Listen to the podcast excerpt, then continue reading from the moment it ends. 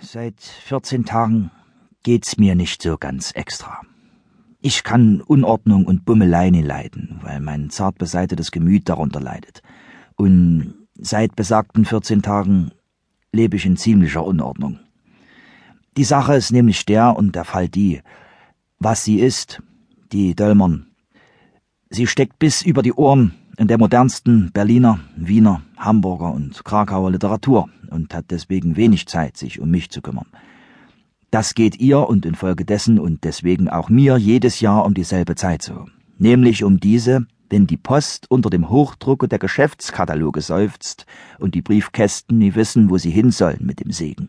Dann fühlt sich die gute Tante verpflichtet, sämtliche Kataloge zu lesen, so ihr an den Hals geschickt werden und die, die mir zugehen und über jeden hält sie mir Vortrag, als wäre ich ein Minister und sie meine vortragende Rätin. Sagen Sie mal, so fängt sie gewöhnlich ihre Rede an. Hier steht was inne von Bilch und Kakao. 80 Pfennige das Pfund. Ob ich mir davon wohl kommen lasse?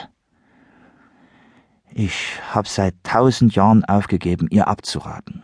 Denn dann tut sie es erst recht und so stoße ich dann nur einen Ton aus, den sie sich nach Belieben als hm, ja oder hm, ja deuten kann. Ich könnte ja klipp und klar beweisen, dass das mit Respekt zu vermelden